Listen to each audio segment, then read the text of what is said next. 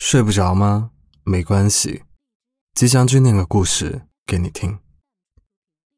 伯格曼曾经说过，我们的成长过程大都建立在诸如做错事、认错、受惩罚、被宽恕和恩宠这样一些概念上。有些东西已经被我们接受，而且我们自认为已经完全理解。在所有这些东西之间。存在一种固有的逻辑，我从没听说过自由，更不用说体验自由的滋味了。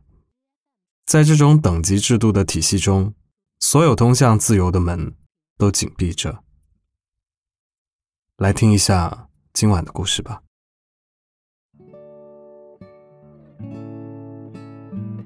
永坚每日出门，口袋里都要放一包槟榔。出门的时候嚼一个，回家的时候嘴里还有一个。忍不住的时候就吃槟榔。永坚一遍遍告诉自己。早上出门时，看见昨天鞋面被踩过的痕迹还印在上面。永坚嚼了一颗槟榔。出门后发现因为擦鞋而错过了日日乘坐的巴士。永坚嚼了一颗槟榔。到公司时，打卡单上显示迟到了三秒。永坚嚼了一颗槟榔。老板说早上开晨会说说业务情况。永坚又嚼了一颗槟榔。永坚满嘴槟榔，可还是忍不住内心的火气。他的火气一直冒，火光都照到天上去了。工作不好做，又是给别人打工。永坚经常凌晨一点还在公司加班，但老板还是说他做的不好。到底什么才叫做得好？永坚不知道，他从来没有给老板夸过好，最多也只是个还 OK，以至于他常常用加班这种最直接的方式来弥补老板口中的不好。想到这里，永坚觉得很累。但还是要做，心想不做这个，还不是要做另一个。晨会时，老板的火气漫天飞舞，嘴巴还不停的骂，即使隔着两米远的距离，永坚都能感觉到口水打脸的滋味。从办公室走出来，永坚吃了一颗槟榔，他也想给老板吃一颗槟榔。嚼了一整日的槟榔，嘴巴都酸了，可永坚还是忍不住心中的火气，忍不下去啊，还是要忍，不忍又能怎样呢？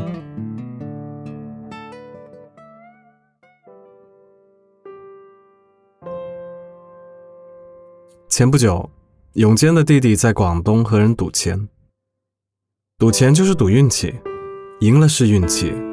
输了也是运气。永坚的弟弟运气好，一夜就赢了五十万，钱是赢到了，却拿不走。永坚的弟弟刚拿着钱走出黑赌场，就被一帮人蒙住头打，钱被拿走了不说，还被打得头破血流，一夜躺在那里没有人管，直到早上才被人发现。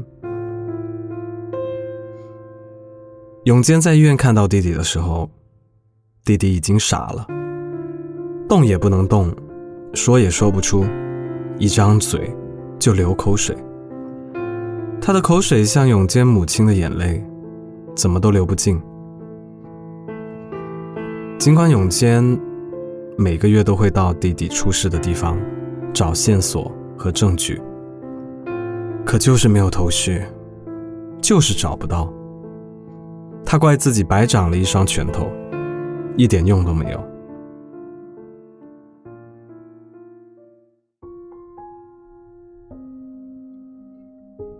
冰冰是一家小吃店的服务员，他和永坚已经认识一年了。冰冰喜欢永坚，永坚说什么他都信。永坚有一次喝醉了，说他会娶她，他就日日在那里等。小吃店是二十四小时营业的，店里人来人往，四面墙壁上全是灯光映出的人影。那里就像是一张巨兽的口，嘶喊着迷乱人心智的曲调，喷吐着让人蜂拥而至的香气。炒河粉和啤酒刚端上桌子，永坚就大口吃了起来。冰冰还在桌子之间来回的走，啤酒的气泡堵在永坚的胸口，堵住了咳嗽，堵住了爱情，也堵住了一场大火。喝多了的男人总是歪歪扭扭的，可以从椅子上歪在地上，也可以从椅子上歪在冰冰身上。随着一口酒嗝打出来，永坚手里的啤酒瓶也打了出去。嘶吼过后，永坚身体里的水分被蒸发的所剩无几，酒也醒了不少。喝多了的男人们当然生气，他们的火光比小吃店的灯光还亮，一拥而上和永坚厮打了起来。凌晨时分。冰冰手里拨弄着永坚的大火器，低声的、近乎呢喃的哄着这个受伤的男人，把槟榔放进永坚的嘴里。永坚捂着脑袋，他想，也好，吃槟榔也好，也该清醒镇定了。尽管家里少了弟弟，可他还在啊。他把冰冰搂进怀里。低头亲了一口之后就离开了。永坚在回去的路上看到卖槟榔的店，一口气买了十包，每日出门口袋里都要放一包。几日后，永坚发现买的槟榔全部吃光了，想着冰冰小吃店里的槟榔总归比这路上买的好吃，于是他打电话给冰冰。想对他说：“槟榔吃没了，我想见你。”可冰冰没有接电话。永坚连着打了一个上午都没有人接，他心里急，又不敢贸然去找，只好抱着手机瞎等。但始终也没有等到冰冰的回复。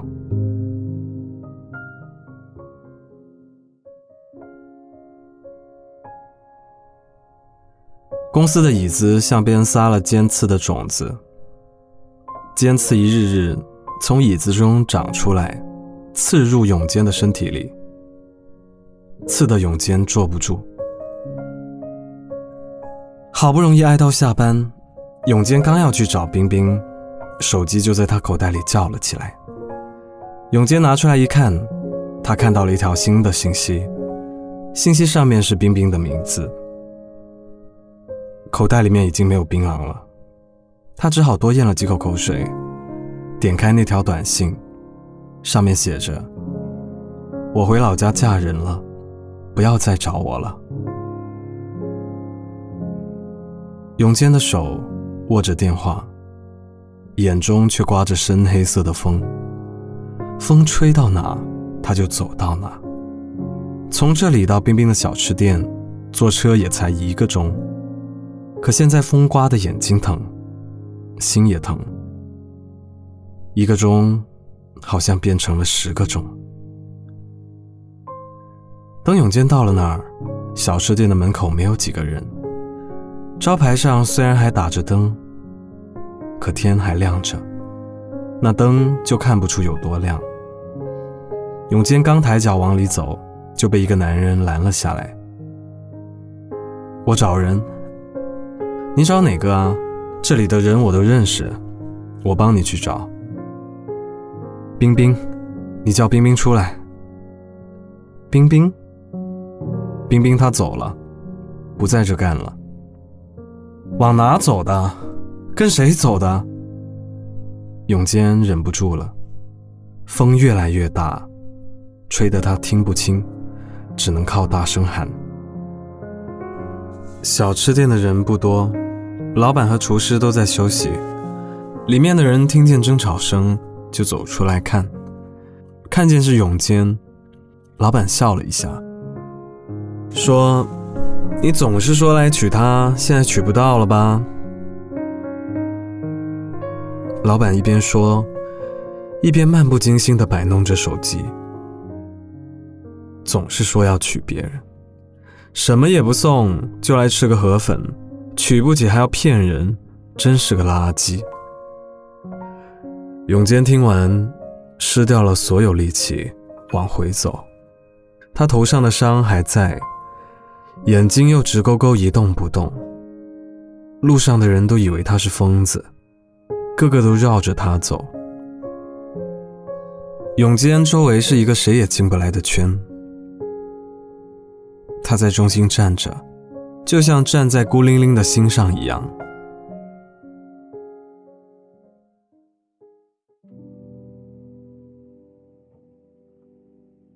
回去的路和去时相同，深黑色的风没有停，时间怎么也慢不下来。尽管天气不热，可永坚觉得浑身都在着火，那火还压不下来，就在永坚的全身上下燃烧着，烧得永坚脸皮发烫，喉咙发痒。到家之后，永坚跑到了浴室，打开莲蓬头就冲，可才冲了两分钟，水就停了。永坚赤红着双眼，死死盯着水管。他知道水管中有东西堵着，所以水才出不来。那里堵着的不仅仅是水，还有母亲一直流的眼泪和弟弟一直流的口水。永坚不停的在想，堵着堵着，总会有爆炸的一天。与其让他堵到爆炸，那倒不如我让他提前爆炸。于是永健用拳头砸，用手去拉，用脚去踹，可他还是没有爆炸。直到永坚的力气全部用完了，他像是被抽干了一样，干坐在浴室的地上。没过几秒，莲蓬头哗的一声，喷出了本来要爆炸的水，一瞬间淹没了永坚，也浇灭了他身上难以扑灭的火。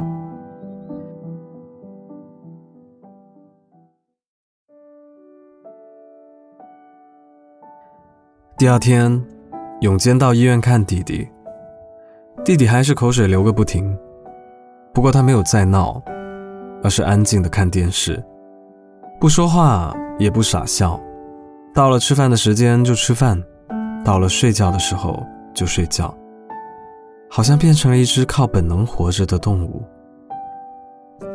永坚看着难受，可心里却羡慕不已。回去的路上，永坚觉得大地变成了一个巨大的吸盘。他牢牢吸住永坚的脚，他只好站在原地不动，数着身边路过的人，看着男的、女的、老的、少的，一个又一个行色匆匆的路过。只有几个好奇心强的人会回头看自己。永坚虽然不能动，但他还是觉得很好笑。直到第六百三十三个人路过永坚的时候。永坚的双脚终于得到了自由。站久了，人腿就会变软。永坚的脚踩在地上，轻飘飘的，好像踩在了云上。他大步往前走，不敢停，怕停下来了就不能再接着走了。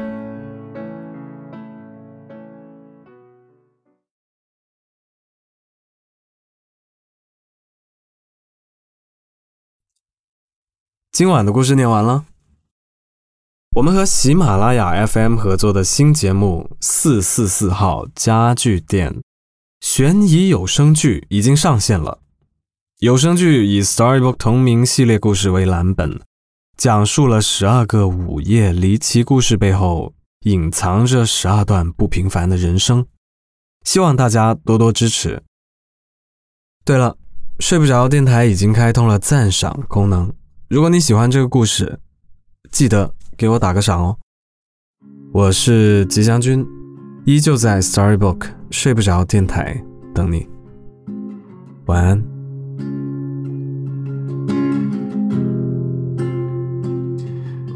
i sleep all day drink all night just give